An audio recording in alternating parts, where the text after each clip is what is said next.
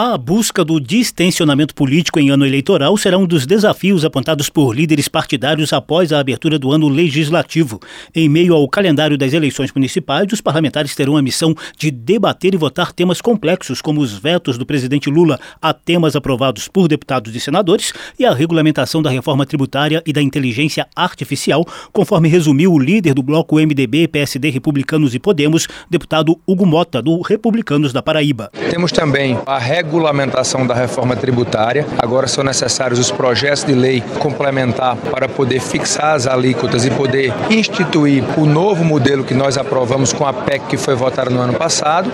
E ainda acredito que outras matérias de interesse do governo, como essa discussão sobre a desoneração, sobre o PES, previdência dos municípios, matérias que nós derrubamos o veto e o, governo editou novas medidas provisórias, que são temas realmente muito difíceis, onde há uma pressão muito grande de setores é, econômicos do nosso país, a pressão da sociedade civil organizada. Um dos desafios de negociação está em torno do veto do presidente Lula a 5 bilhões e 600 milhões de reais em emendas parlamentares de comissão dentro do orçamento da União deste ano. Relator do tema na comissão mista de orçamento, o deputado Luiz Carlos Mota, do PL de São Paulo, acredita em derrubada desse veto no Congresso Nacional caso fracasse o futuro diálogo entre governo e parlamentares. Foi realmente uma surpresa para a gente o governo ter vetado. A equipe do governo o líder do governo, todos eles participaram dessa construção como membros da, da CMO. Então cabe a nós agora é, discutirmos com os 16 relatores setoriais que nós tivemos na CMO. Então acredito que vai ser um trabalho que a gente vai começar a fazer a partir de hoje aqui, para que a gente construa isso junto com a ministra Simone Tebet. E se não construir isso até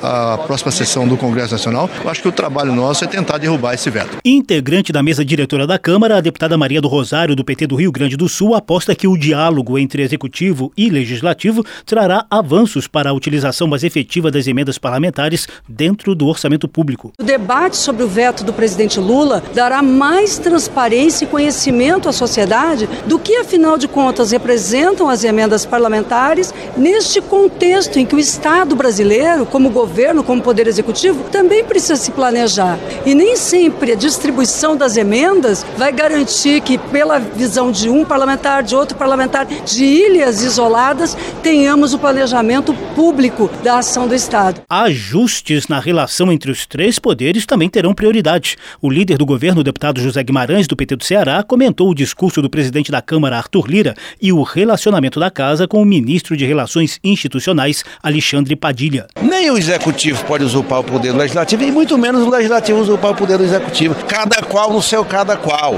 Toda a sociedade brasileira sabe, e quem acompanha a mídia está havendo um problema político da relação entre o o presidente Lira e o ministro Padilha, e precisa buscar uma solução para isso, porque isso atrapalha, isso não é bom.